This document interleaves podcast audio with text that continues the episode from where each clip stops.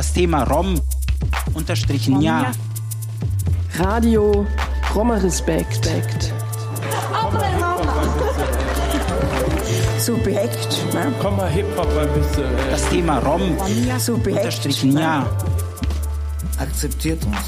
Ja, wir sind doch auch Europäer. Nein, nein, wir sind mehr Europäer wie die. Nein, nein. Akzeptiert uns. Kinder, die hier geboren und aufgewachsen sind, die werden abgeschoben.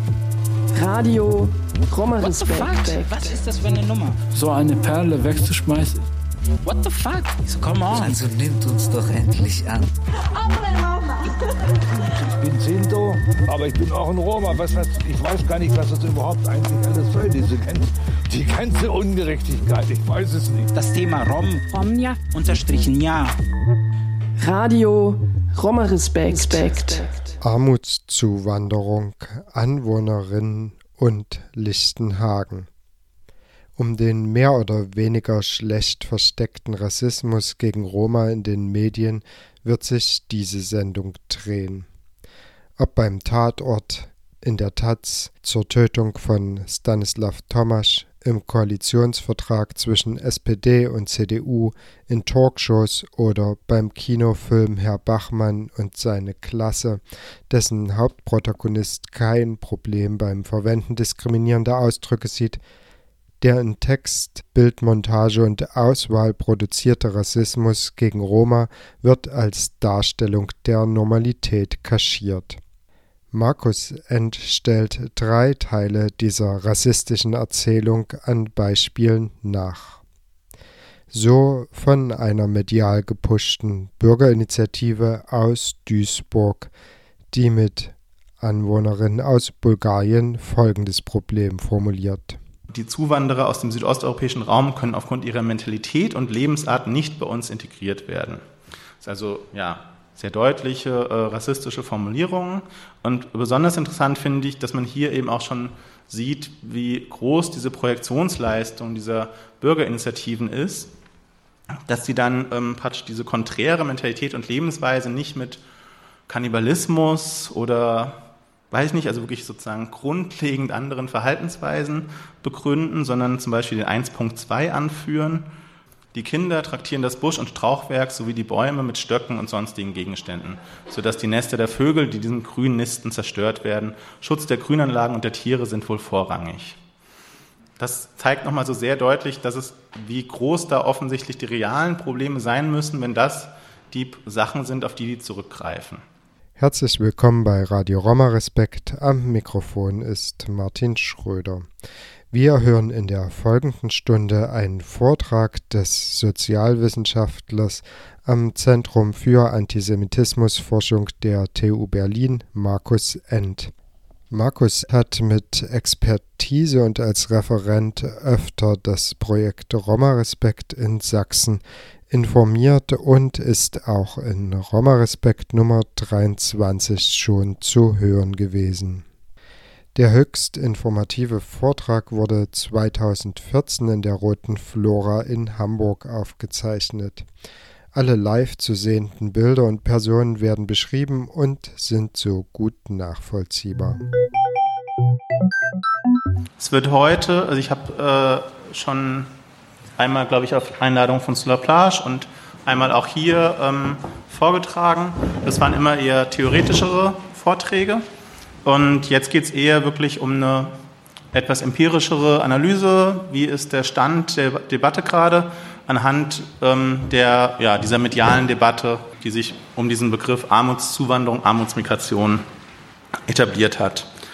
Die Arbeit, die ich da gemacht habe oder das Material, auch das ich erhoben habe, ist Teil einer Studie, die ich im Auftrag des Dokumentations- und Kulturzentrums Deutscher Sinti und Roma, also ähm, einer Selbstverwaltung äh, eben der deutschen Sinti und Roma, ja, erstellt habe. Das, ich sage das nur, um klar zu machen, das steht in einem größeren Kontext und es hat auch einen bewusst ähm, politischen Charakter, insofern als es auch tatsächlich dann auf medial Schaffende und andere irgendwie gesellschaftlich wirksame Menschen Einfluss nehmen soll. Es wird jetzt ähm, weniger einen theoretischen Hintergrund dazu geben. Äh, ich werde eher an ein paar Beispielen die Sachen zeigen. Ich schaue mir an ein Narrativ, von dem ich behaupte, dass es diese ganze Debatte, die so seit Mitte 2012 auch dann in bundesdeutschen Medien unter diesem Terminus Armutszuwanderung geführt würde, dass es diese ganze Debatte prägt, dass also eigentlich kaum ein medialer Beitrag tatsächlich aus diesem Narrativ ausbricht. Und dieses Narrativ hat drei Teile, die ich jetzt so nacheinander äh, mir anschauen werde und jeweils mit medialen Beispielen unterfüttern werde. Noch wichtig dabei, ein Disclaimer, der gewissermaßen ähm, für alle meine Vorträge gilt. Was ich mache, ist kein Referieren über reale Menschen. Es geht also nicht darum, wie war das wirklich und gab es irgendwo wirklich Müll oder nicht oder sind irgendwelche Gruppen wirklich so oder so, sondern mir geht es eben um diese Produkte, die eben, also Kulturprodukte, die eben aus der Mehrheitsgesellschaft kommen. Und das äh, resultiert eben auch daher, dass ich mich selbst zur Mehrheitsgesellschaft zähle. Ich bin nicht persönlich von Antiziganismus betroffen. Ich bezeichne mich nicht als Rom oder als Sinto. Ähm, und daher liegt mein Fokus eben auch ganz klar auf diesem ja, mehrheitsgesellschaftlichen Diskurs. Der erste Teil dieses Narrativs, Roma in Anführungszeichen, stellen ein Problem dar, wenn jemand schon mal einen Vortrag von mir gehört hat, dann machen sich manche darüber lustig, dass ich bei Zigeuner Anführungszeichen mache. Ich mache das jetzt auch bei Roma, ähm, weil es, wie gesagt, eben nichts mit realen Menschen zu tun hat, sondern tatsächlich letztendlich die ja, Fortsetzung des alten Zigeunerbildes ist, ähm, die lediglich mit einem moderneren Wort verwendet wird. Das wird man aber auch noch sehen können.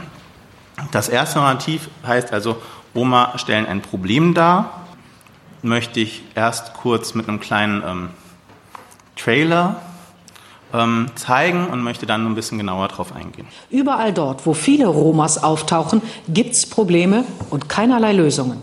Katalin Am Debatte gefragt, wie klappt die Integration von Sinti und Roma, die ganz legal hier leben? Bei einigen sicherlich gut, bei anderen nicht gut, wie zum Beispiel in Duisburg-Berghain. Unsere Gesellschaft tut sich schwer, Menschen einzubinden, die enorme Anpassungsprobleme haben kaum deutsche Sprachkenntnisse und ein Sozialverhalten, das Nachbarn nicht länger ertragen wollen. Die Stimmung ist aufgeheizt. Polizei so gut wie machtlos.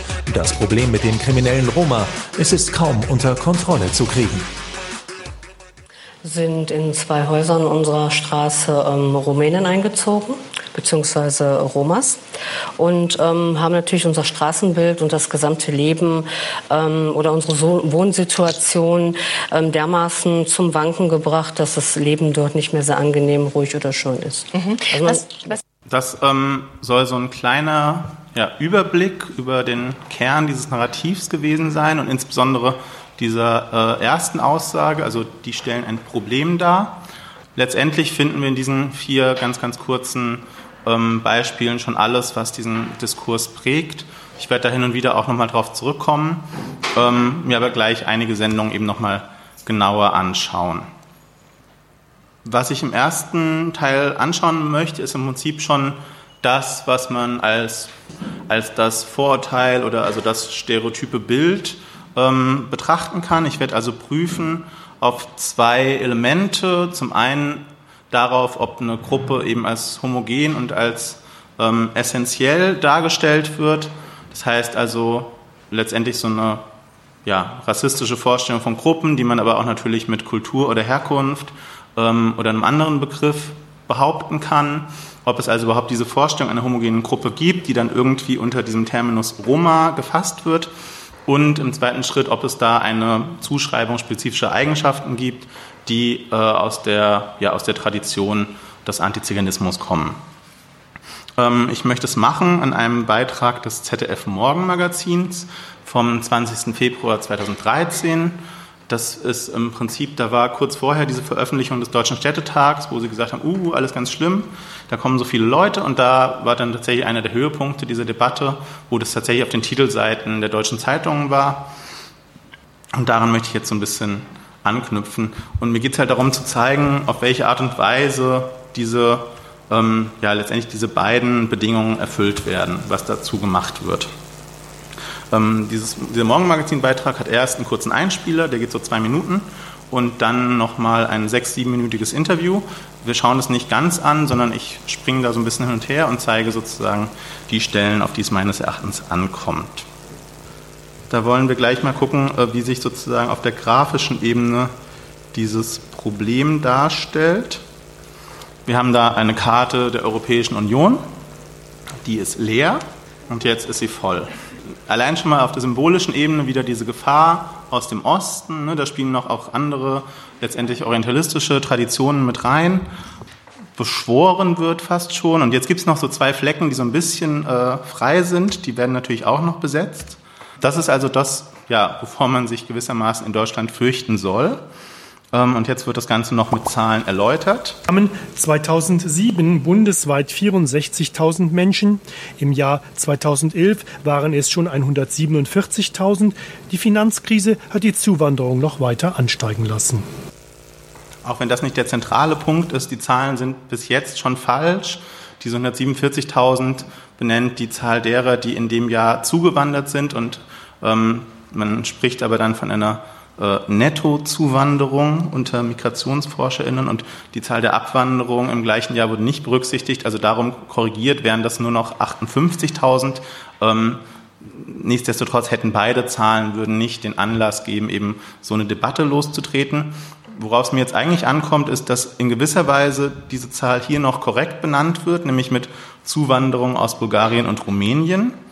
Ähm, dass das aber im Laufe der Debatte, oder also man kann das nicht als lineare Entwicklung begreifen, aber ähm, sozusagen zu einem Konglomerat wurde. Zum einen kann man sich hier äh, einen Artikel der FAZ anschauen vom Abend vorher oder vom Morgen vorher. Da steht dann schon drin, die Zahl der Armutseinwanderer aus Bulgarien und Rumänien hat sich von 64.000 auf 147.000 mehr als verdoppelt, ähm, während es also die Zahlen des Statistischen Bundesamtes, also einfach die Zuwanderung von Menschen, die sich gemeldet haben und diese Staatsangehörigkeit genannt haben, ähm, erstmal darstellt, wird das schon direkt als Armutseinwanderer begriffen.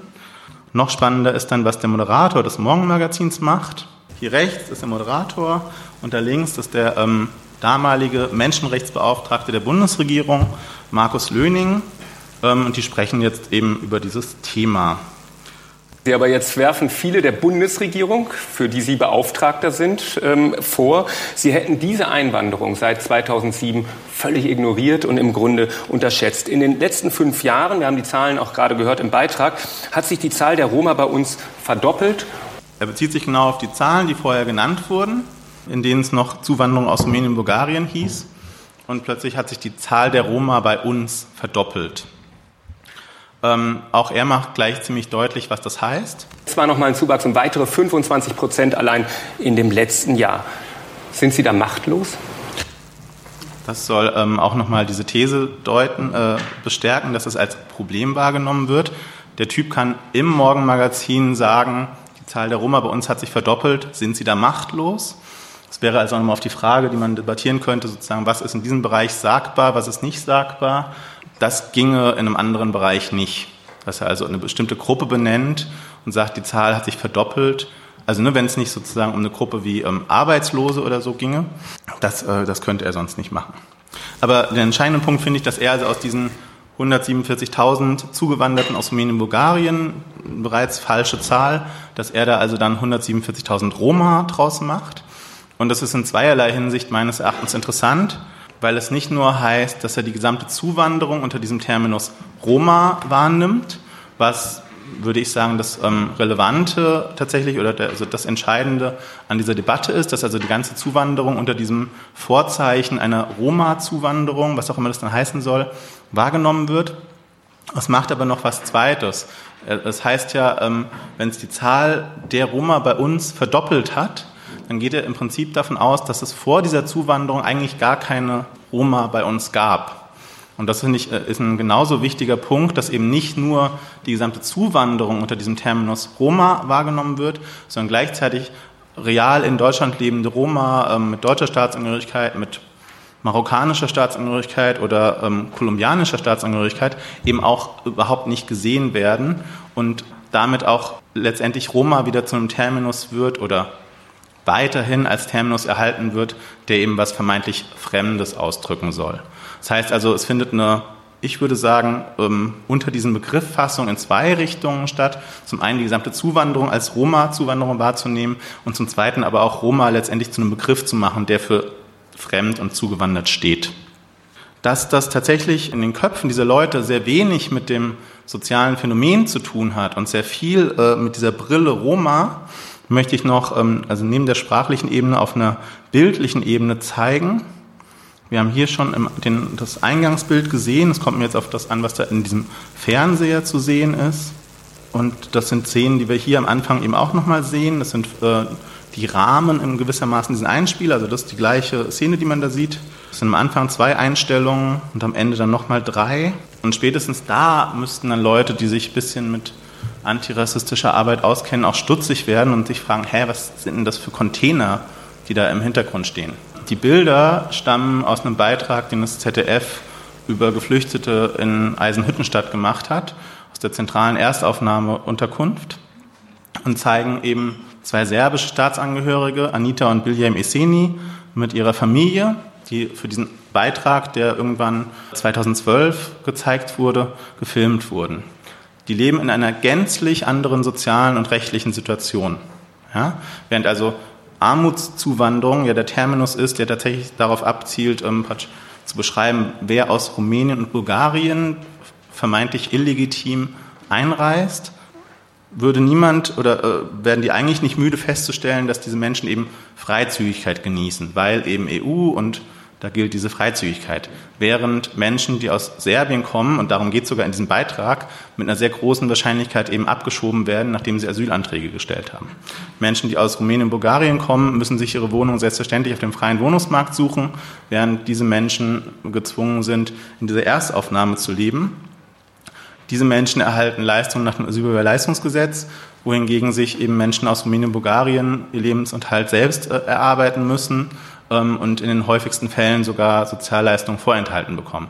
Das heißt, alle relevanten ja, sozialen und rechtlichen Rahmenbedingungen sind ja, komplett unterschiedlich und trotzdem werden ihnen diese Bilder verwendet, um zu zeigen, was Armutszuwanderung ist. Und die einzige Gemeinsamkeit ist eben, dass es sich um Roma handelt. Und das haben die wahrscheinlich auch in ihre Suchmaschine eingegeben, als sie eben nach diesen Bildern gesucht haben und haben dann entschlossen, dass das irgendwie gut passt. Gerade auch, weil der diese Kiste trägt und dadurch eben dieses Bewegen und diese Migration so sehr deutlich wird. Und dieses, ähm, dieses Bild mit der Kiste ist tatsächlich so das ikonografische Bild des ZDF für Armutszuwanderung geworden. Das ist also auch im Heute-Journal am Abend vorher eingesetzt worden. Das ist bei Maybrit Illner eingesetzt worden. Das ist ja also wirklich, obwohl es gar nichts mit dem zu tun hat, worum es eigentlich geht, das, ja, das relevante Bild. Und das verdeutlicht eben meines Erachtens nochmal sehr, dass, ähm, dass es wirklich diese Brille gibt und dass das als das Roma sozusagen als eine homogene Masse wahrgenommen werden, die auf jeden Fall so oder so illegitimerweise hier ist und hier nicht hingehört ähm, und dass da in keiner Weise differenziert wird und dass es in keiner Weise um die realen sozialen Verhältnisse geht. Das soll also ähm, diesen ersten Teil ähm, der Bedingungen erfüllt haben oder gezeigt haben, wie da also diese ja, homogene Masse kreiert wird, die mit diesem Terminus Roma versehen wird. Und jetzt möchte ich mir anschauen, im zweiten Schritt, wie da die, tatsächlich die Zuschreibungen verlaufen. Wir schauen uns erstmal wieder an, was der Menschenrechtsbeauftragte jetzt antwortet, dem, dem Moderator. Hat sich die Zahl der Roma bei uns verdoppelt und jetzt war noch mal ein Zuwachs um weitere 25 Prozent allein in dem letzten Jahr. Sind Sie da machtlos? Wir wollen die Freizügigkeit in der EU. Wir haben ja aus Bulgarien zum Beispiel nicht nur Roma, die kommen, sondern wir haben auch zum Beispiel Studenten, noch 9000 bulgarische Studenten, die wollen wir hier haben. Wir haben Zuwanderung in qualifizierte Jobs, die wollen wir haben. Also wir wollen die offenen Grenzen. Das, was wir hier sehen, ist eines der Probleme der offenen Grenzen. Soweit also zum einen auch nochmal sehr deutlich wieder, das, was wir hier sehen, ist das Problem.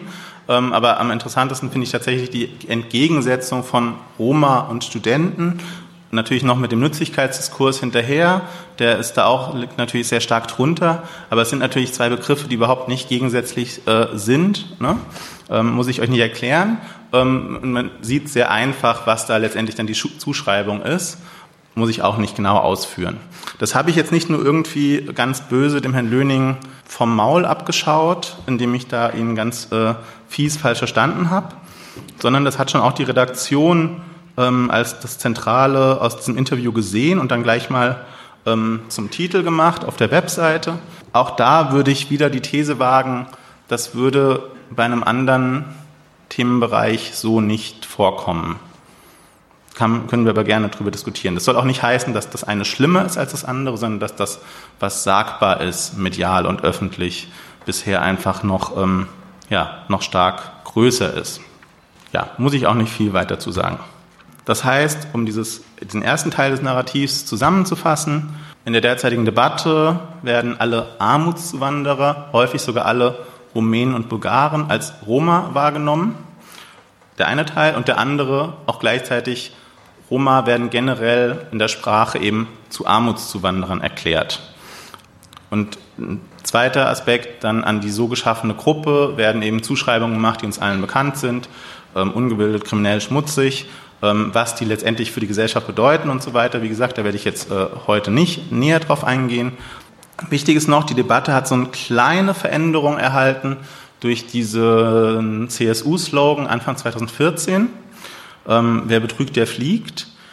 Da sind plötzlich ganz viele aufgestanden und gesagt, nee, ja, das kann man so nicht sagen. Es sind gar nicht alle Rumänen und Bulgaren schlimm, sondern nur diese Armutszuwanderer. Und das hat gerade sozusagen eine vermeintlich im ähm, jetzt parlamentarischen Spektrum antirassistische Position ähm, häufig kritisiert als Populismus, diesen Spruch, und hat dabei aber die Gleichsetzung von Armutszuwanderer und Roma häufig nochmal ähm, verstärkt und reproduziert. Ich habe da ähm, drei kurze Beispiele für. Zum ersten Mal, wie das äh, sehr offen gemacht wird. Ähm, in der Welt erklärt ein Redakteur, ich bin Rumän und dieses Gerede leid und erklärt uns dann, Rumänen und Bulgaren, das hat etwas von der Maul- und Klauenseuche, die sich über die zivilisierten Regionen des Kontinents ausbreitet und alles gesund dahinrafft. Könnte man sogar noch mitgehen bis hier. Wer so spricht, denkt an Sozialbetrüger und Kriminelle, an Roma-Familien, die ihre Kinder zum Betteln schicken, an Zuhälter, die Frauen zur Prostitution zwingen. Das heißt also, er will eigentlich den Populismus kritisieren, behauptet er zumindest, und äh, verstärkt aber nochmal eben die Zuschreibung und die Identifikation eben von Roma mit diesem gesamten Pro Problembereich, der da aufgemacht wird. In weniger harscher Variante findet sich das aber auch ähm, zum Beispiel in Aussagen von äh, Ulrich Mali, der ist vom Deutschen Städtetag. Und ähm, das ist auch ganz interessant, weil die eigentlich vorher ähm, diesen Diskurs ganz stark befeuert haben und auch wenig getan haben, meines Erachtens, um diesen Diskurs zu kritisieren, ähm, kommen die jetzt mit so einer kleinen Pressemitteilung und sagen, in der aktuellen Debatte werde der fatale Eindruck erweckt, dass alle Bulgaren und Rumänen, die jetzt zu uns kommen, Armutszuwanderer sind. Und stattdessen sei es aber so, dass es also nur diese Probleme in Duisburg, Berlin und Dortmund gebe, hier unten. Probleme gibt es etwa in Duisburg, Dortmund oder Berlin, wo der Anteil der Arbeitslosen und Hartz-IV-Beziehern unter Rumänen und Bulgaren besonders hoch ist. Und auch da äh, findet sich letztendlich für den bereits vorgebildeten Rezipienten und die vorgebildete Rezipientin diese Identifikation wieder, weil die eben 100 andere Beispiele gehört haben, wo eben über Dortmund, Duisburg und Berlin gesagt wird, dass da eben diese ganzen Romas, wie die Frau Kessler gesagt hat, leben und dass die also letztendlich das eigentliche Problem sind. Ähm, auch in einem dritten Beispiel findet sich genau das. Das ist dann die Zeit. Auch da äh, wird darauf verwiesen, dass eben die Bulgaren und Rumänen eigentlich nicht das Problem sind. In Duisburg und Dortmund etwa liegt die Arbeitslosigkeit von Rumänen und Bulgaren bei über 20 Prozent. Äh, viele von ihnen dürften der Volksgruppe der Roma angehören. Und dann wird es sogar noch freundlicherweise erklärt, warum das so ist. Roma werden in ihren Heimatländern diskriminiert. Sie sind daher oft wenig gebildet und sehr arm. Sie stehen aber nicht repräsentativ für rumänische und bulgarische Einwanderer. Das heißt, selbst da, wo sozusagen der Ansatz gemacht wird, eine soziale Erklärung, eine ökonomische Erklärung für die Situation zu finden, wird dieses Narrativ trotzdem nicht grundsätzlich in Frage gestellt, das letztendlich sagt, die Roma, ob sie schuld dran sind oder nicht, sind also auf jeden Fall äh, dieses Problem, das da besteht. Komme ich zum zweiten ähm, Teil dieses Narrativs. Das ist sozusagen der Gegenpart und das heißt Anwohner oder anderes Narrativ, anderer Teil Bürger sind Opfer der Roma. Zuerst mal zu diesem äh, Bürger. An der Stelle äh, teilt sich das ähm, Narrativ im Prinzip, weil es zum einen diese ganzen medialen Beiträge gibt, die tatsächlich sich auf einen konkreten Ort fokussieren und da also die ganz konkrete Betroffenheit von Anwohnern ähm, zum Thema haben und zum anderen es diese ganzen Debatten gibt, wo es einfach ganz allgemein um die Bundesrepublik und letztendlich also den Steuerzahler geht, dem also diese Zuwanderer Roma auf der Tasche liegen. Hier soll es aber jetzt vornehmlich um diese Anwohner gehen ähm, und um ja, die Debatte, die da ähm, abläuft. Und das ist tatsächlich ganz spannend, dass ähm, dieser Begriff Anwohner sich ja im Prinzip zu so einer Art Begriff für Nicht-Roma entwickelt hat. Anwohner heißt eben genau die Leute, die anwohnen da, wo es das Problem gibt, das sich sozusagen im ersten Narrativ beschrieben wurde. Und das ist dann aber auch ganz interessant, weil dann halt selbst Leute, die jetzt rein geografisch eigentlich keine Anwohner wären, zum Beispiel, ähm, es geht sehr viel um eine bestimmte Immobilie in Duisburg, die äh, medial da ähm, ja, Thema ist. Ähm, auch wenn die Leute in diesem Haus wohnen, sind sie eben trotzdem Anwohner. Und auch Roma, die irgendwie woanders wohnen, sind niemals jetzt Anwohner, sondern werden dann immer als NachbarInnen bezeichnet oder so. Und die werden eben als Opfer der Roma dargestellt. Und da möchte ich mir auch eben noch ein paar Elemente angucken, die dieses, ja, diesen Teil des Narrativs bestätigen. Zunächst mal ähm, werden wir uns den WDR-Beitrag Westpol anschauen. Das ist so ein Magazin aus dem WDR, was so sehr eigentlich äh, seriös ist und so etwas längere Berichte praktisch aus dem Land bringt.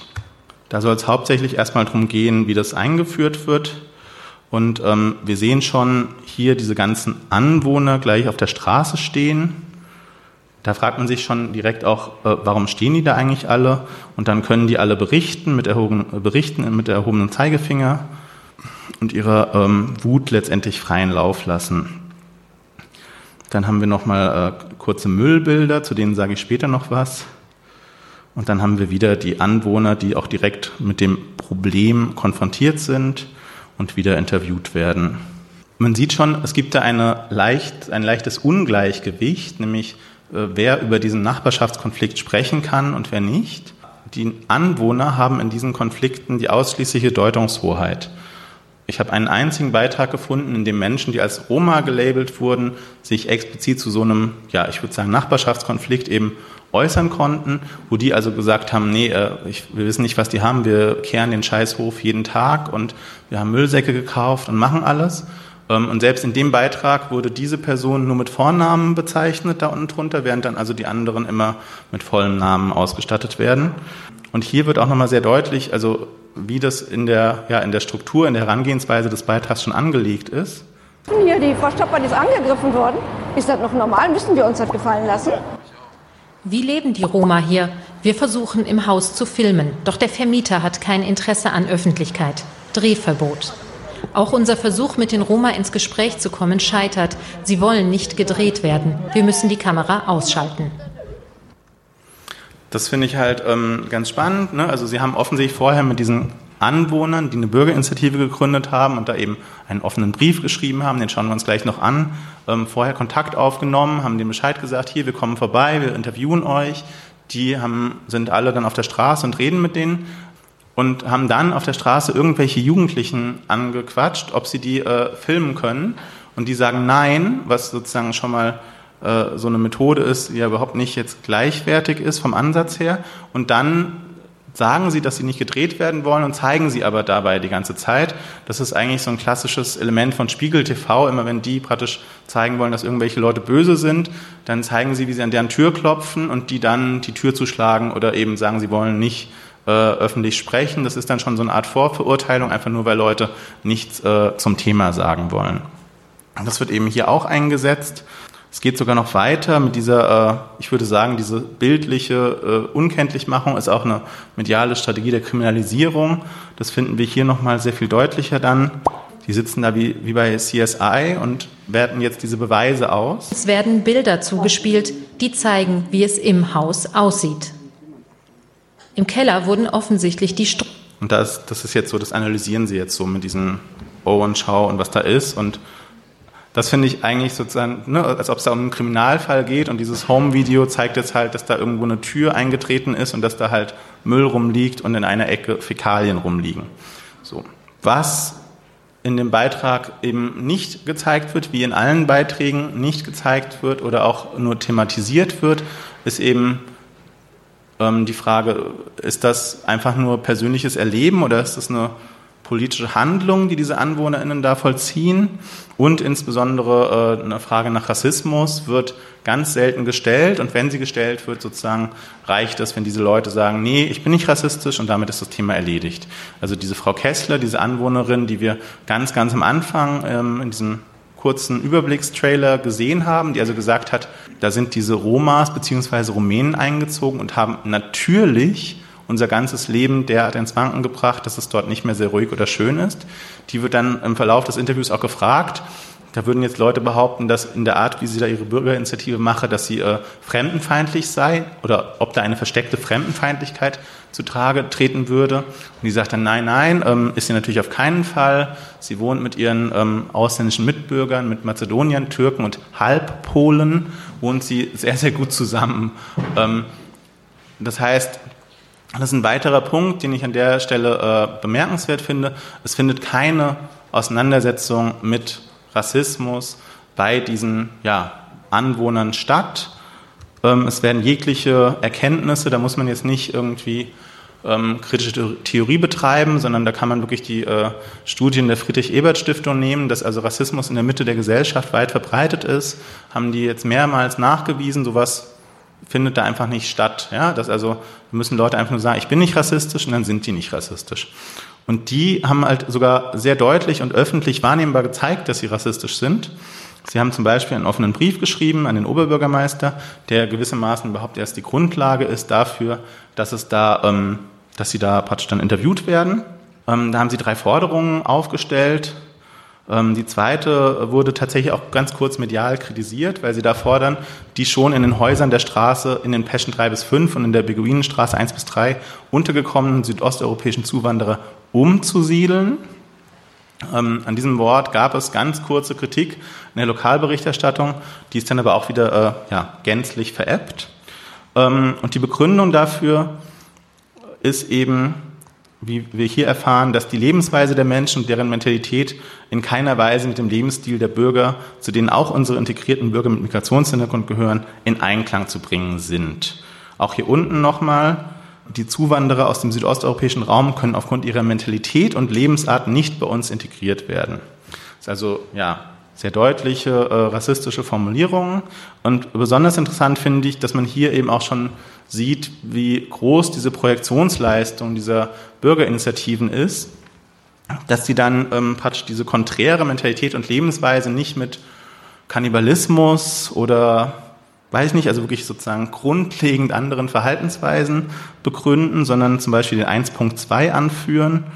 Die Kinder traktieren das Busch- und Strauchwerk sowie die Bäume mit Stöcken und sonstigen Gegenständen, sodass die Nester der Vögel, die diesen grünen Nisten zerstört werden, Schutz der Grünanlagen und der Tiere sind wohl vorrangig. Das zeigt nochmal so sehr deutlich, dass es, wie groß da offensichtlich die realen Probleme sein müssen, wenn das die Sachen sind, auf die die zurückgreifen. Die ähm, beiden ja, HauptprotagonistInnen dieser Bürgerinitiativen sind sogar noch weitergegangen, zumindest laut Lokalberichterstattung, zu der es noch ja, keine Gegendarstellung gab, haben Hans-Wilhelm Halle, der diesen offenen Brief mit initiiert hat, und Sabine Kessler, die wir äh, in der Talkshow gesehen haben, vor dem ähm, Rat, Rathaus den Ratsmitgliedern Flugblätter in die Hand gedrückt mit dem Titel Raus mit den Zigeunern. Das kann man jetzt auch schlecht noch eindeutiger fassen. Diese beiden, Hans-Wilhelm Halle und Sabine Kessler, sind seitdem insgesamt in knapp zwei Dutzend Talkshows der öffentlich-rechtlichen gewesen und konnten da ihre Position erläutern und ihre, ja, wie es ihnen geht. Und werden also Hans-Wilhelm Halle wird jedes Mal, wenn es da wieder irgendeine neue Entwicklung in dieser Immobilie gibt, wird er in, äh, interviewt und es wird gefragt, was so los ist. Und ich habe noch keine einzige Frage gehört, wo jemand mal gesagt hat, sag mal, ähm, in dieser Zeitung stand, sie hätten diese Flugblätter verteilt, auf denen stand raus mit den Zigeunern. Stimmt das? Und falls es stimmt, sie sind ja rassistisch. Das passiert eben nicht. Ja? Obwohl das sogar in dieser ähm, Berichterstattung vorkommt, werden die dann nie mit konfrontiert. Und stattdessen ist es eben genau, wo wir im dritten Punkt noch zu kommen, sie fühlen sich alleine gelassen in dieser Zuwanderungsdebatte. Eine etwas harmlosere, aber dennoch äh, deutliche Variante dieses Rassismus haben wir bei einer anderen Initiative, die in Duisburg tätig ist. Die ist in einem anderen Stadtteil. Das ist ein Stadtteil, der ist tatsächlich eher ähm, ein Stadtteil, der noch auf die Gentrifizierung wartet, während das, wo wir vorher waren, ein eigentlich äh, gutbürgerlicher Stadtteil ist, wo nur dieses eine Haus steht. Und da ist es eben eigentlich ein Stadtteil, der eben sozusagen Kandidat für eine Gentrifizierung ist, die aber noch nicht eingetreten ist, was den Zukunftsstadtteil äh, e.V. ärgert, weil der äh, da eine Gruppe von HausbesitzerInnen vertritt, die darauf gehofft haben und die ihre Ambitionen eben dann genau durch äh, zuziehende Roma, wie sie das wahrnehmen, dann äh, gefährdet sieht. Das war in Dortmund ähm, genauso, war äh, Wortführerin eine SPD-Politikerin, die zahlreiche Immobilien in der Dortmunder Nordstadt besaß ähm, und die da maßgeblich äh, ja, die Stimmung angeheizt hat. Wir haben hier einen Notruf aus Hochfeld, wo wir informiert werden, was da los ist. Auch hier der Pauluskirchplatz ist zuweilen außerordentlich belebt, was wir sehr begrüßen würden, wenn wir hier zivilisierten Menschen, aus welcher Nation der Welt auch immer, begegnen würden. Stattdessen warten wir oft knöcheltief durch ausgespuckte Schalen von Sonnenblumenkernen. Auch da wieder, wie stark da die Projektionsleistung sein muss. Und das wiederholt er dann in der Sendung bei Maischberger auf die Frage hin, aber was sind denn jetzt diese grundlegenden Probleme? Was ist denn jetzt da das, was sie so auf die Palme bringt? Dann sagt er, ja, da gibt es diese Schalen von Sonnenblumenkernen. Also, das finde ich also halt sehr deutlich, um zu zeigen, offensichtlich ist da real eigentlich nicht das große Problem da und es steht überhaupt nicht an, sozusagen die Sorgen und Ängste der Bürger wirklich ernst zu nehmen. Der nächste Absatz ist eben auch nochmal sehr deutlich. Ähm, wir möchten in diesem offenen Brief insbesondere gegen den Zuzug von Bulgaren protestieren und die Politik auffordern, geeignete Maßnahmen zu ergreifen, um die damit einhergehende Verwahrlosung, Verwahrlosung der Zivilgesellschaft, aber auch des geltenden Rechts zu unterbinden. Das ist auch eine eindeutig rassistische Zuschreibung. Ähm, der Zuzug von Bulgaren führt zu einer Verwahrlosung des geltenden Rechts. Der offene Brief wird sogar bei Maischberger dann zitiert. Auch da wird dann gesagt, jetzt gibt es Leute, die behaupten da, äh, sie sind irgendwie rechts sagt er, nein, nein, wir sind Altlinke. Und damit ist es dann auch wiederum erledigt, diese Frage ähm, nach Rassismus. Das ist also jetzt die, diese Position, die diese Anwohner haben. Sie gelten also als einfach unpolitische Betroffene, die einfach nur diesem Problem anwohnen tätigen häufig antiziganistische Aussagen, die in medialer Form in keiner Weise kritisiert werden. Stattdessen sitzen die in runden Tischen, die zu dieser Situation beschratschlagen und werden in alle möglichen Sendungen immer wieder als ExpertInnen geladen. Und sie haben gleichzeitig natürlich die absolute Deutungshoheit, ähm, während Menschen, die als Roma gelabelt werden, in diesen Konflikten nicht sprechen dürfen. Es gibt durchaus Medienberichterstattung, wo Roma zu Wort kommen. Das ist dann so, dass Leute auf der Straße angehalten werden und gefragt werden, wie sie sich denn ihren Lebensunterhalt verdienen und wie viel Geld sie denn haben und ob sie Sozialhilfe und Kindergeld bekommen. Oder dass halt äh, mit denen in ihre Wohnungen reingegangen wird und da geschaut wird, entweder wie das Schlimmste aussieht oder sogar bemerkt wird, dass es eigentlich ganz ordentlich aussieht. Also eben Bruch jeglicher äh, Privatsphäre und da geht es überhaupt nicht darum, tatsächlich die Positionen der Leute mitzuschneiden, sondern nur einfach das vorgefertigte Bild eben zu bestätigen. Ähm, und in, innerhalb dieses, ja, wie gesagt, dieses Konflikts, der da ausgemacht wird, gibt es keine Stimmen von Menschen, die da gewissermaßen auf der anderen Seite des Konflikts stehen. Der dritte Teil des Narrativs, und das ist der, der es sozusagen auch dann tatsächlich gefährlich macht, ist, der Staat ist machtlos, das wird immer wieder in unterschiedlicher Weise betont und deshalb müssen eben diese Anwohner das Problem selbst lösen. Wir haben schon ein paar Formulierungen davon gesehen bisher. Ähm, dieser Brief aus, äh, dieses Sendschreiben hieß Notruf aus Hochfeld, das heißt also, sie sind in großer Not. Dieser äh, Artikel heißt, sie fühlen sich von der Politik alleine gelassen. Das ist also ein eine Erzählung, ein Aspekt dieser Erzählung, die wirklich in keinem Beitrag wirklich fehlt, dass also der Staat gewissermaßen seinen eigentlichen Aufgaben nicht nachkommt und seine Bürger alleine lässt. Und das wird dann sozusagen manchmal, meistens implizit, manchmal explizit angehängt. Deshalb sind die gezwungen, dieses Problem selbst zu lösen. Ähm, das ist letztendlich meines Erachtens die Grundlage für eine konformistische Revolte in der also autoritär strukturierte Subjekte das, von dem sie eigentlich denken, dass der Gewaltmonopolist, also der Staat, ähm, herstellen müsste, die Ordnung, die sie also eigentlich für richtig halten, die die dann selbst herstellen, weil sie den Staat aus welchen Gründen auch immer dazu nicht in der Lage sehen. Das ist also ein Terminus, der eingeführt wurde, um ähm, äh, solche Ausschreitungen von einer äh, Revolution zu unterscheiden, bei der es sozusagen darum geht, ein bestehendes gesellschaftliches System zu verändern oder zu überwinden, während also die Revolte darauf abzielt, das, was in deren Augen eigentlich schon Bestand hat, wiederherzustellen, vermeintlich oder tatsächlich wiederherzustellen. Es richtet sich also nicht gegen die bestehende Ordnung, sondern ist im Gegenteil affirmativ der bestehenden äh, gesellschaftlichen Ordnung gegenüber ähm, und richtet sich gegen jene, die diese Ordnung vermeintlich in Frage stellen.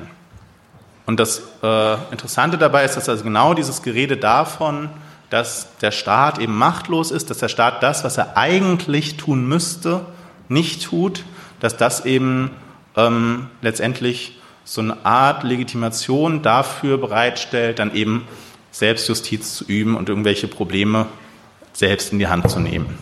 Wir werden auch dazu uns ein paar Beispiele anschauen oder ein Beispiel ausführlich und dann ein paar weitere.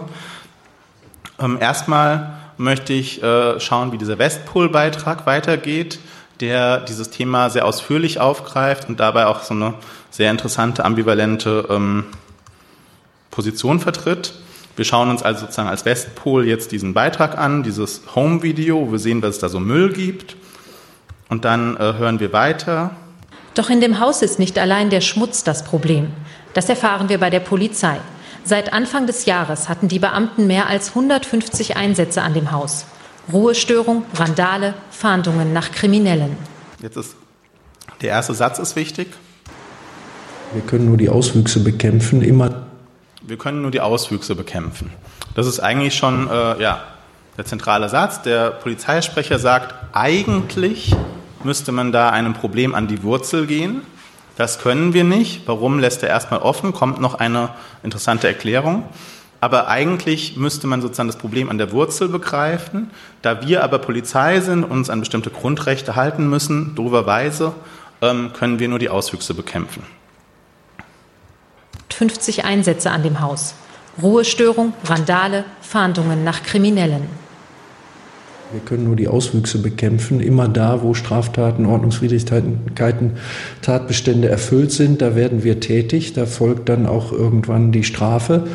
Äh, aber der deutsche Rechtsstaat äh, hat da nur schwer Möglichkeiten, weil man muss immer sehen, den Leuten geht es selbst im Gefängnis immer noch besser als zu Hause.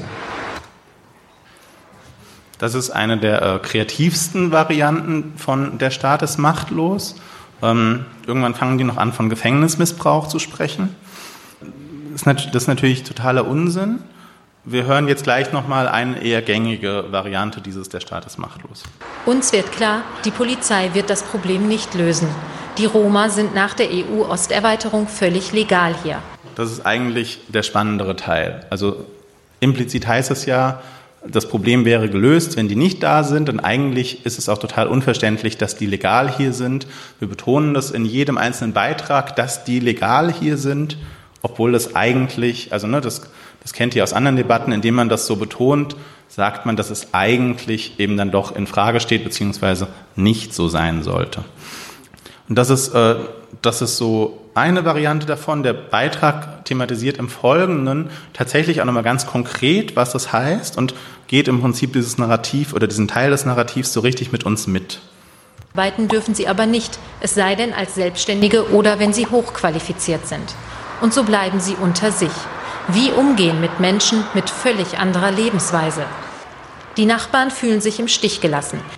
Also auch da wieder diese Formulierung, ne, die fühlen sich allein im Stich gelassen, eben vom Staat. Petra Vogt, CDU-Landtagsabgeordnete, will vermitteln. Doch zur Diskussion sind viele nicht mehr bereit. Da sage ich gleich noch was zu Petra Vogt. Und jetzt ist wichtig, der Herr Wilhelm Halle, äh, Hans-Wilhelm Halle, das ist der, der mit der Jeansjacke gerade im Rücken zu uns steht. Und der wird gleich aus dem Off äh, so drei Sätze sagen. Die sind ganz äh, berühmt geworden. Gibt es denn die Möglichkeit, so mit vielleicht Vertretern der Mieter zu sprechen? Gibt es da jemanden, wo Sie sagen würden, der ist überhaupt für uns ansprechbar? Wir wollen ja auch nicht mit dem sprechen. Ja, aber ich glaube, wenn man versuchen würde, wenn es Wir jetzt jemanden, wenn es jemanden gäbe, der Alles in diesem andere interessiert uns überhaupt nicht mehr. Ich hoffe, ich weiß nicht, ob das alle verstanden haben. Der sagt also, wir wollen überhaupt nicht mit denen reden, wir wollen die weghaben, alles andere interessiert uns überhaupt nicht mehr. Das sind relativ deutliche Worte. Ähm, das wird jetzt aber, und an der Stelle wird der Beitrag halt äh, interessant oder ambivalent. Das wird erstmal jetzt als gefährliche, aggressive Position wahrgenommen ähm, und dann aber in der Folge ganz interessant damit umgegangen. Hilflosigkeit weicht immer stärker Aggression. Auch Petra Vogt spürt das. Die sind also vorher eigentlich die harmlosen, unpolitischen AnwohnerInnen und aus dieser Hilflosigkeit heraus werden sie jetzt aggressiv. Und das ist die Erklärung für, wenn es dann sozusagen rassistische Äußerungen gibt. Es gibt dieses Problem, der Staat hilft nicht und dann werden die armen Deutschen eben aggressiv oder rassistisch oder so. Und das ist eine Erklärung dann eben auch von Rassismus, die sich immer wieder in diesen Beiträgen findet, die letztendlich schon dieses häufige Gerede mit dem Terminus, der soziale Frieden ist gefährdet, ausmacht. Soziale Frieden ist gefährdet heißt, das ist sozusagen, eigentlich ist alles in Ordnung, es gab auch vorher keine Konflikte, keine Probleme. Dann kommen da diese Fremden hin, die verhalten sich schlecht, deswegen werden die Deutschen dann rassistisch und dadurch wird dann der soziale Frieden gestört. Und das ist was, was genau hier durchexerziert wird. Petra Vogt kann das jetzt noch mal ein bisschen deutlicher ausführen. Das ist insofern interessant, weil sie halt Landtagsabgeordnete der CDU ist und sie nicht einfach zufällig da ist natürlich, sondern auch äh, zu diesem Termin natürlich hinbestellt. Hier wirkt es ja so, als ob die mal so vorbeikommt und ähm, auch überhaupt natürlich nicht vermittelt, sondern im Gegenteil sich die Positionen der Bürgerinitiative komplett zu eigen gemacht hat ähm, und im, äh, im Nordrhein-Westfälischen Landtag mittlerweile zwei kleine Anfragen ähm, eingereicht hat. In der einen wird ähm, abwechselnd das Wort sogenanntes Roma-Haus und sogenanntes Problemhaus verwendet, wie es auch in der Lokalberichterstattung der Fall ist. Ähm, die ist also überhaupt nicht neutral und versucht zwischen Parteien zu vermitteln, sondern steht ganz eindeutig ähm, auf der Seite dieser Anwohner. Und jetzt erklärt sie uns, was also passieren könnte, wenn Hilflosigkeit der Aggression weicht es kann aber auch so sein, dass sich diese Kriminalitätsfälle häufen und dass die Bevölkerung irgendwann sagt, wir wehren uns oder ähm, da sind also auch diese ersten beiden Elemente des Narrativs schon komplett erfüllt. Also wer schuld an dieser Kriminalität ist, ist sozusagen schon ganz vorausgesetzt und auch wer davon betroffen ist. Und dann aber eben diese Formulierung, dass die Bevölkerung sagt, wir wehren uns. Und auch da ist wieder ganz interessant oder da ist dann interessant, ähm, das ist eben eine Formulierung, die dem Ganzen Legitimität verschafft weil sich wehren ja nicht ein Angriff ist, sondern sich gegen eine bestehende Bedrohung eben wehren in Notwehr ist ja was, was zumindest äh, Legitimität besitzt, beziehungsweise in bestimmten Teilen des Strafrechts dann sogar Legalität als Notwehr.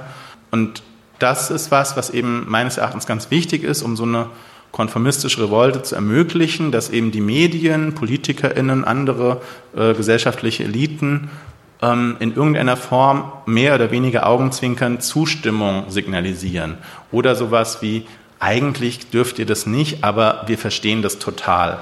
Und das ist eben genau sowas, was da gemacht wird, wenn die eben sagt, es kann halt sein, dass es immer schlimmer wird und dass die Bevölkerung irgendwann sagt, wir wehren uns. Ja, versuchen das Problem selber in die Hand zu nehmen.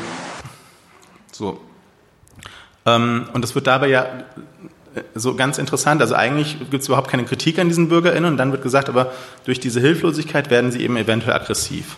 Jetzt kommt noch mal kurz äh, ein Gespräch mit der Integrationsbeauftragten. Das endet dann damit, dass die sagt, wir kommen schnell an unsere Grenzen. Schnell, schnell neben den ganzen ordnungsbehördlichen Aktivitäten schnell an unsere Grenzen stoßen. Dabei kippt in dem Viertel die Stimmung. An der Hauswand finden wir ein Hakenkreuz. Die NPD, so zeigen uns die Nachbarn, hat Flyer in die Briefkästen geworfen. Nazis als Trittbrettfahrer der Bürgerwut. Und das ist jetzt halt ganz interessant, weil die ja sozusagen so ein bisschen zeigen, es gibt diese NPD-Flyer und wenn ihr nicht aufpasst, dann kriegt die NPD uns. Also sozusagen die, die BürgerInnen selbst reproduzieren dieses Schema und sie zeigt so diesen NPD-Flyer, als ob das so eine Art gottgegebener Automatismus ist, dass sozusagen ähm, man dann irgendwann aus dieser Aggressivität heraus dann eben mit der NPD zusammenarbeitet oder was auch immer. Und jetzt, das ist dann auch interessant in Hinsicht auf die Frage, was hat es mit den 90ern zu tun, äh, finden wir nochmal ein Interview mit diesem Hans-Wilhelm Halle, der vorher gesagt hat, wir wollen ja auch überhaupt nicht mit denen reden, wir wollen die weghaben, alles andere interessiert uns überhaupt nicht mehr. Der wird jetzt nochmal interviewt. Also ich stelle mir vor, dass wir äh, eventuell im Westen dann auch mal einen Lichtenhagen haben werden, in dem also sich die Rechten hier einklinken und äh, so ein Haus auch in Brand stecken könnten. Da haben wir als Bürger die meiste Befürchtung vor. Und das ist halt, äh, genau da beginnt dann äh, die Lüge, ähm, weil er ja vorher eben gesagt hat, alles andere interessiert uns überhaupt nicht mehr. Also selbst daran könnte man es schon ermessen.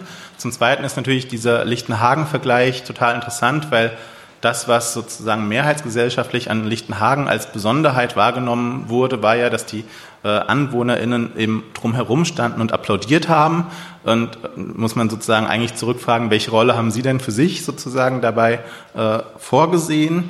Und die machen das aber sehr konsequent, dass sie eben auf Rostock-Lichtenhagen hinweisen und interessanterweise aber sich da wiederum als die Betroffenen sehen. Auch hier schon, wobei wir meinen, dass die Lösung unserer Probleme schnellstmöglich umgesetzt werden sollte, da wir die Befürchtung haben, dass die rechte Szene populistischen Nutzen aus dieser Situation zu ziehen versucht und wir als Bürger zwischen die Fronten geraten. Ferner möchten wir kein zweites Rostock-Lichtenhagen in unserem Stadtbezirk. Also woanders wäre jetzt gar nicht so das Problem, aber hier bei uns doch bitte nicht. Das machen die relativ systematisch und da gibt es also ganz explizit diese Rückbezüge. Auch dafür gibt es nur ganz, ganz wenig äh, Kritik.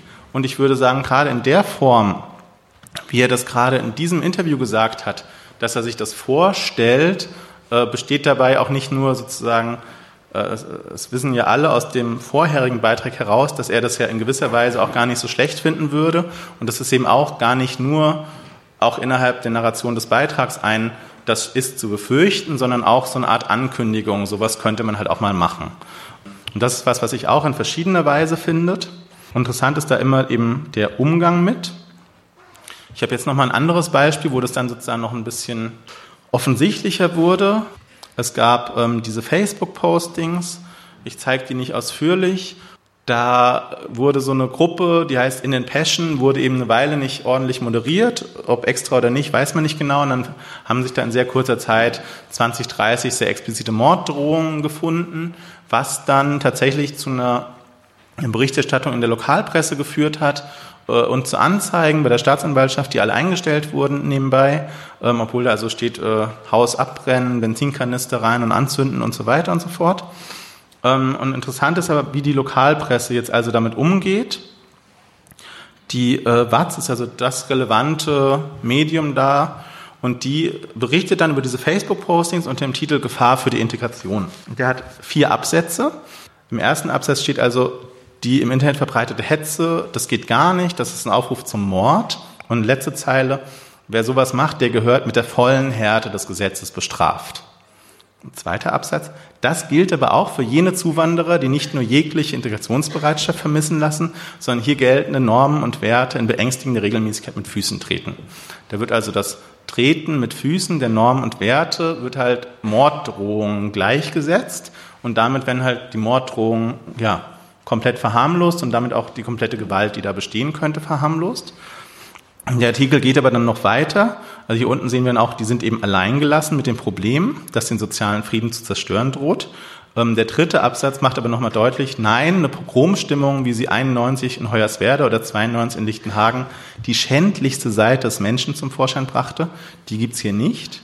Denn hier, normalerweise verfügen die Menschen im Ruhrgebiet ja auch über die seltene Gabe, Fremde aufnehmen zu können, wenn diese die Bereitschaft zeigen, das große Ganze zu akzeptieren, mit anzupacken. Das ist genau der Diskurs, den es in äh, Rostock-Lichtenhagen eben auch sehr stark gab. Schlimm sind diese Ausländer ja alle schon, aber die sind besonders schlimm, weil die halten sich überhaupt nicht an irgendwas. Ähm, und das ist eben das, was hier durchgängig in den Medien sich findet. Die sind eben nicht bereit, sich anzupassen. Und dann der letzte Absatz. Die große Gefahr ist, dass kriminelle Zuwanderer dafür sorgen, dass künftig jeder Neuankömmling als potenzieller Straftäter empfangen wird. Das macht jede Chance auf Integration zunichte. Das heißt also, die Gefahr für die Integration sind nicht diese Facebook-Postings und die Mordaufrufe, sondern dass eben diese sich daneben verhaltenden ZuwandererInnen dafür sorgen, dass die armen Deutschen rassistisch werden. Und das ist eben genau ja, letztendlich die, die Umkehrung der Verantwortung für den Rassismus und das Freisprechen derer, die da rassistisch werden, von jeglicher Verantwortung, weil das ist ja sozusagen nur so ein Automatismus und eben genau wieder in der Verharmlosung dann auch der Gewalt, die da angedroht wird ähm, so ein Augenzwinkern, was sagt, wir würden eigentlich verstehen, wenn ihr das machen würdet. Ich zeige euch jetzt noch, wie auch so ganz konkret ähm, jegliche eigentlich bestehenden, vielleicht christlichen Normen und Werte, da, wenn es um dieses Thema geht, so komplett beiseite gelegt werden und Gewalt gegen diese Gruppe einfach als vollkommen legitim gilt. Alarmanlage, damit Sie nicht hier rein können. Ist schon mal eingebrochen worden? Bei ihr. Bei ihr sind Sie schon reingegangen. Nachts. Also das ist in dem Haus, also, wogegen auch dieser Hans-Wilhelm Halle protestiert. Also, Was ist das? Elektroschocker. Brauchen Sie den hier? Ja, wir haben Angst. Wir haben einfach Angst, hören Sie mal. Ich habe Pfefferspray. Haben Sie das schon mal eingesetzt? Einmal ja. Warum? Weil das Mädchen hier oben die ist ziemlich kiebig und frech. Und da habe ich mal gesprüht. Aber von Weitem halt, ne? Als Warnung. Das heißt also, die gibt öffentlich eine versuchte schwere Körperverletzung zu und gilt aber in der Narration des Beitrags eben als Opfer. Und ja, sie hat da bei einem Mädchen, das ziemlich kiebig und frech ist, mal gesprüht. Ähm, dass sowas halt durchgeht, ne, und dass die Berichterstattung nicht genau anders ist, liegt eben genau daran, dass dieses Narrativ halt so festgefügt ist, dass da auch nichts anderes denkbar ist. Ähm, es gab in Duisburg im Jahr äh, 2013 mehrere Brandanschläge, zum Teil auch auf äh, Unterkünfte von Geflüchteten, äh, zwei auch auf Häuser, in denen eben Roma in Anführungszeichen wohnten. Ähm, die Ermittlungen sind alle komplett eingestellt. Es gab keine, zumindest äh, öffentlich wahrnehmbar, keinerlei Debatte darum, ob das vielleicht zusammenhängen könnte. Es gab eine kleine Anfrage im Landtag, die, die nochmal genau wissen wollte, was da los ist. Äh, Da hieß es eben auch, man sehe da jetzt keine Notwendigkeit, da irgendwelche besonderen Ermittlungen aufzunehmen.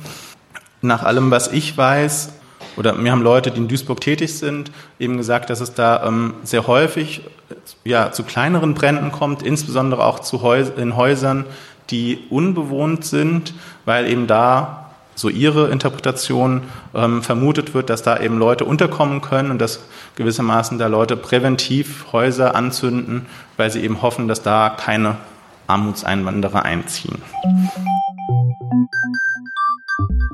Ich komme zum Zwischenfazit für, das Letz-, für den letzten Teil des Narrativs. Es wird also immer wieder auf verschiedenste Weise betont, der Staat ist machtlos. Dadurch wird im Prinzip, weil die armen Anwohner hilflos sind, werden sie rassistisch, weil sich diese Roma eben so böse verhalten. Damit wird gleichzeitig eine Gewalt gegen die Roma bagatellisiert und erscheint als Notwehr.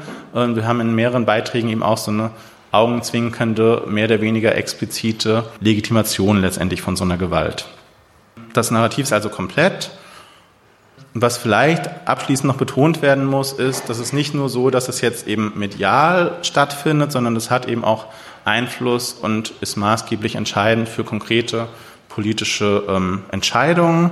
Ich habe hier nochmal den Koalitionsvertrag von CDU, CSU und SPD. Und da gibt es die Überschrift Armutszuwanderer innerhalb der EU, äh, Zuwanderung innerhalb der EU, Akzeptanz für die Freizügigkeit erhalten. Wir wollen die Akzeptanz für die Freizügigkeit in der EU erhalten. Wir werden deshalb der ungerechtfertigten Inanspruchnahme von Sozialleistungen der EU-Bürger entgegenwirken. Und das ist im Prinzip nochmal in Kurzform das gesamte Narrativ. Wenn wir also dem nicht entgegenwirken, dann werden die armen Deutschen die Freizügigkeit nicht akzeptieren, weil dass diese Roma kommen und ihnen solche Probleme bereiten, werden die nicht einfach hinnehmen. Deshalb müssen wir diesem Problem, nämlich dass die kommen und äh, die Bürger Opfer dieser Roma werden, indem sie ihnen die Sozialleistung bezahlen, entgegenwirken. Ähm, und das ist halt eben ja die Grundlage jetzt der derzeitigen Regierung. Ähm, das ist insbesondere, ich meine, äh, wichtig eben auch, es gibt einzelne SPD-PolitikerInnen, die sich da auch mal etwas ähm, gemäßigter äußern und dann sagen, die CSU sei da besonders populistisch. Ähm, da halte ich es halt für total wichtig, denen eben entgegenzuhalten, dass sie an dieser Koalition beteiligt sind und diesen ja, kompletten rassistischen, antiziganistischen Unterbau dieser Gesetzesentscheidung, dieser Koalitionsvereinbarung eben auch mitgetragen haben durch sowas. Wir hörten Markus End, Sozialwissenschaftler am Zentrum für Antisemitismusforschung der TU Berlin. Unter seiner Uni-Adresse findet ihr seine auch teils kostenfreie Veröffentlichung zum Thema. Das war Radio Roma Respekt. Am Mikrofon war Martin Schröder. Wir werden weiter am Thema Medien und Rassismus gegen Roma dranbleiben. Demnächst mit der Veröffentlichung von Katharina Peters Das deutsche Fernsehen und der Fall Rassismus, wo es auch um mediale Inszenierung von Sinti und Roma im Tatort und in politischen Talkshows gehen wird. Bis dahin. Ich bin Sinto, aber ich bin auch ein Roma. Was hat, ich weiß gar nicht, was das überhaupt eigentlich alles soll, diese die ganze Ungerechtigkeit. Ich weiß es nicht. Das Thema Rom, Romja, unterstrichen ja. Radio Roma Respekt. Respekt.